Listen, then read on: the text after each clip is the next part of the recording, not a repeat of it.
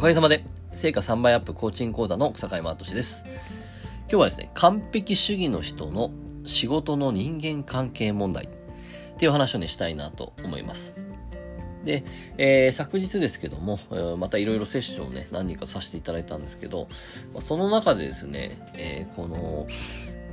その方はちょっとプロモーション、プロモーターをやってるんですけども、えー、そこで関わってるプロジェクトにおいて、えー、ことごとくですね、この、ね、お願いするコンサルタントとか、お願いするね、えー、そういった人たち、一緒にやる人たちがことごとくこうね、いい加減な人が多いと。で、今回もちょっと事件が起こって、これ3回目だって言ってたんですけど、えー、もうね、ちょっとそれはないんじゃないっていうぐらいひどいいい加減な仕事をされて、結局、ね、えっと、これでお願いしますってお願いしたコンサルだったんですけども、結局、えー、お願いした3つのうちの1つしかできてないってですね。で、これがでもよく続くんだっていう、そんな相談だったんですね。で、えー、どうでしょうね。皆さんこ、これだったらどういうふうにその人を応援しますかねどういうふうにその人を支援しますかねで、僕はですね、まあ、そこで、えっ、ー、と、ど、どこやったかっていうと、えっと、まずですね、えー、ここで、で、このいい加減っていうね、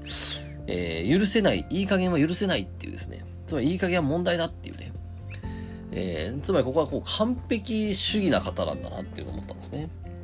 うん、で、このじゃあ、えっと、結局この何かというと、このいい加減、いい加減なのはダメだと、完璧じゃないとダメだっていう、これがですね、まあ僕はよく問題回避思考って言うんですけど、えー、そ、それはね、いい加減なのは問題だっていうためには、いい加減っていう問題を目の前に作んなかったら、いい加減は問題だって言えないですよね。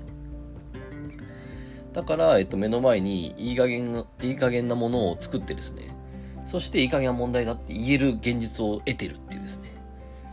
こういうことやってるわけですね。なんで、えっと、じゃあそのなんでいい加減って言葉を、いい加減はダメだっていう言葉が出てしまうのかって言ったら、えー、完璧主義っていうものだったりとか、責任とかこだわりとかですね、そこら辺があるなと思って、そこをちょっとやってったらですね。だからまあ、えっ、ー、と、以前、以前別の仕事をしてた時に、えー、こう、ちょっとね、コンサルタントをやってたらしいんですけども、えー、本当にこう、50億近くのですね、えー、コンサルティングをですね、えー、こう依頼、コンサルティングを、その、受けて、で、そこのね、えー、このプロジェクトリーダーをやった時があったと。で、まあ、それはすごいですね、あの、ものすごい、こうなんだろう、プレッシャーで、で、50億円なんで、もうこれこけたらやばいぞと。でそこでものすごいね、もうハゲそうになりながらそこやって、な、まあなんとかやったと。で、まあそこでですね、えー、でもあの時は本当にもう絶対完璧にやり通そうっていうふうにすごい強く思ってたってわけですね。で、なるほどと。じゃあそこで、じゃあ逆にそこで完璧にできなくってこけたらどうなると思いますっていう、ここら辺からちょっと聞いてたんですね。そしたら、いやもうなんか自殺しそうとか言うわけですよ。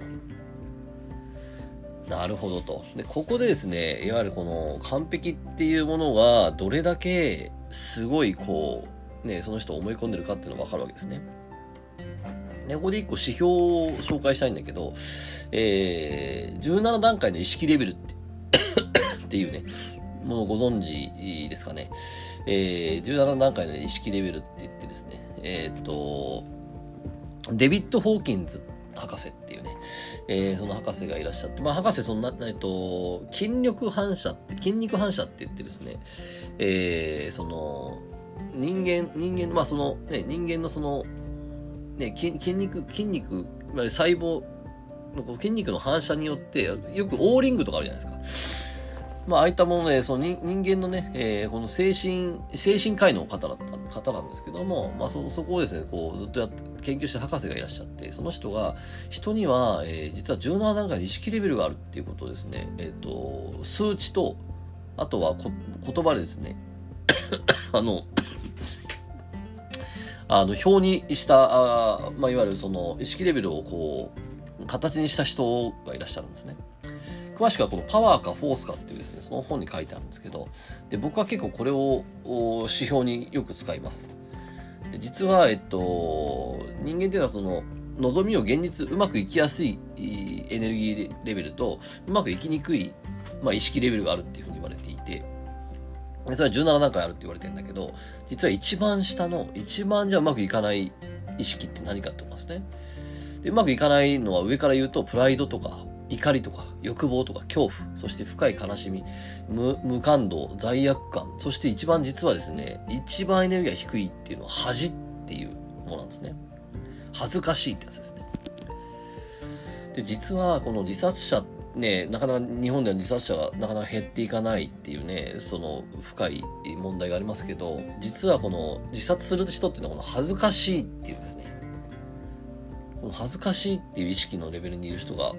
自殺をするっていうふうに言われてるんですね。で、まさにさっき言ったみたいに、いや、なんか自殺しそうってさっき言ってましたよね。つまり、この時点ですでにもうこの恥ずかしいレベルにいるなっていうのがですね、こう分かったわけです。で、そこで、えー、じゃあなんでそのね、恥ずかしさが出るのかなと。で、その恥ずかしさをちょっと見ていった結果、え、実はちょ、ちょっと感情だけ残ってるんだけど、実は幼稚園の時のちっちゃい子のお遊戯で、そこでなんか、あの、すいません あの、くしゃみしちゃった。えっ、ー、と、お遊戯で、あの、すごい恥ずかしい思いをしたっていう感情だけ残ってると。詳しい記憶はないと。でも、なんとなく、なんか踊ってたら、バッとスカートが脱げちゃって、すごい恥ずかしい思いをしたみたいなね、えー、そんな記憶があるっていうわけですね。で、結局その人は、バッとね、踊ってたらスカート脱げちゃって、ああ、もうスカート脱げちゃう、どうしよう、みたいな感じで、もう、パニックになっちゃって、うん。で、もう本当にこう、ああ、最悪だった、恥ずかしいっていうふうになっちゃってたと。うん。で、そこで、えー、ちょっとね、えー、その、イメージの海馬の書き換えっていう、まあ、僕自身の使ってるメソッドがあって、そのイメージを、イメージをね、えー、使ってそれをちょっとやっていくってことをやったときに、えー、そしたらですね、急にですね、この、えー、スカートが脱げましたと。そしたらどうしますって言ったら、言ったら、あのあ、でもなんか、普通に、普通に手託し上げて、で、あ、ゴムが、スカートのゴムが切れたんだなってことが分かったんで、えー、ちょっと横にずれてそれでそこでね、えー、自分自身でそのスカゴムを縛り直して、そしてまたね、途中から参加して、で、途中から参加したら、もう別にね、ゴムしっかりやったし、よし、これから挽回するぞって言って、そこからまたね、自分自身でこう、ね、元気よく踊った結果、えー、後で大人たちから、いやー、あの時ね、どうなるかと思ったけど、ね、すごい自分自身で対応して、あんたほんとすごいねっていう風に前よりも株が上がったと。前よりもすごいみんな褒められたっていうことが起こったっていうね、そんな風なイメージに書き換え、書き換えたんです、書き換わったんですけど、でもこれですごい面白いなんですね。前回はスカートが脱げたら恥っていうレベルの意識で、そして恥を選択して、恥ずかしい記憶っていうのを選択したわけですね。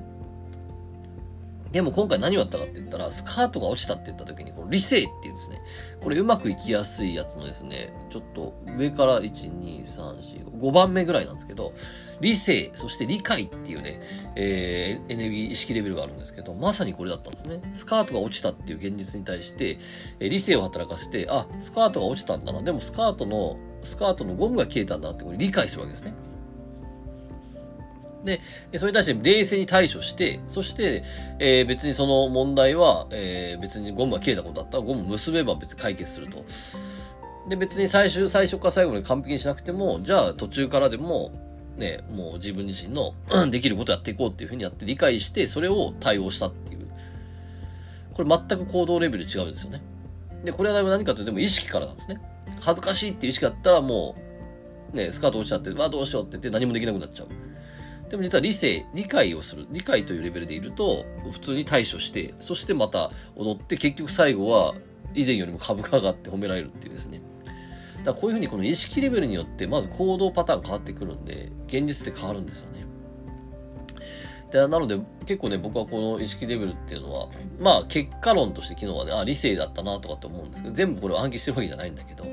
でも、あのー、ね、初心者はこういうのを見て、例えば、あじゃあ、えー、スカートが落ちた時、勇気のレベルだったらどういう行動すると思います？とか、えー、愛のレベルだったらどういう行動します？っていうふうにね、使ってもいいですね。うん。なので、まあこれはちょっと有料級の話かもしれないですけど、でもまあちょっとね、これね、あの、すごいわかりやすいんで、ぜひ使ってみると、えー、こんなどうしようっていう問題でもですね、えー、結構人にこうね、えー、いろいろと気づきを与えられるんじゃないかなと思います。で、結果、結果として、まあその人も、あ、そうかと。だから別に、えー、ね、そうやって私は何か問題が起こってもしっかり理解できるし、えー、判断できると。でも確かに、その、いつもいい加減な人が来ると、いい加減がダメだ、この野郎と思って、えー、特にね、そ、そこに対する問題の解決とかもしてなかったと。だから、これから別にいい加減な人来てもいいし、別に完璧じゃなくてもいい。完璧じゃなかったら、美味しいっていうね。最初から最後まで完璧に踊ったら別に何も私は印象に残らなかったけど、あそこでスカートが落ちて、で、えー、それでね、こう、目立った分、そこから挽回したら、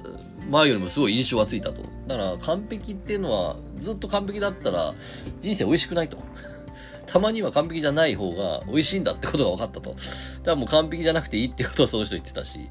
まあ、あとはそのいい加減な人が来ても、いい加減な人は来なくてもいいと。で、いい加減な人が来たら別に私は、えー、対処できる、理解できるから、えー、しっかり対処して、で、まずちゃんと、ちゃんと打ち合わせですり合わせして、あ、なんかこの人はこういうとこはできないんだなと思ったら、もうできるとこまでやるっていうね。それをこれからやっていきますってことですね。すごいスッキリされて帰ってきましたけど、えー、まあそんな感じでですね、えー、ぜひですね、この、まあ、17回意識レベルこれすごい使えるんで、ぜひ、ね、使ってみるといいかなと思います。はい、というわけで今日もありがとうございました。えー、ぜひこちらに気に入ったフォローお願いします。それではさようなら。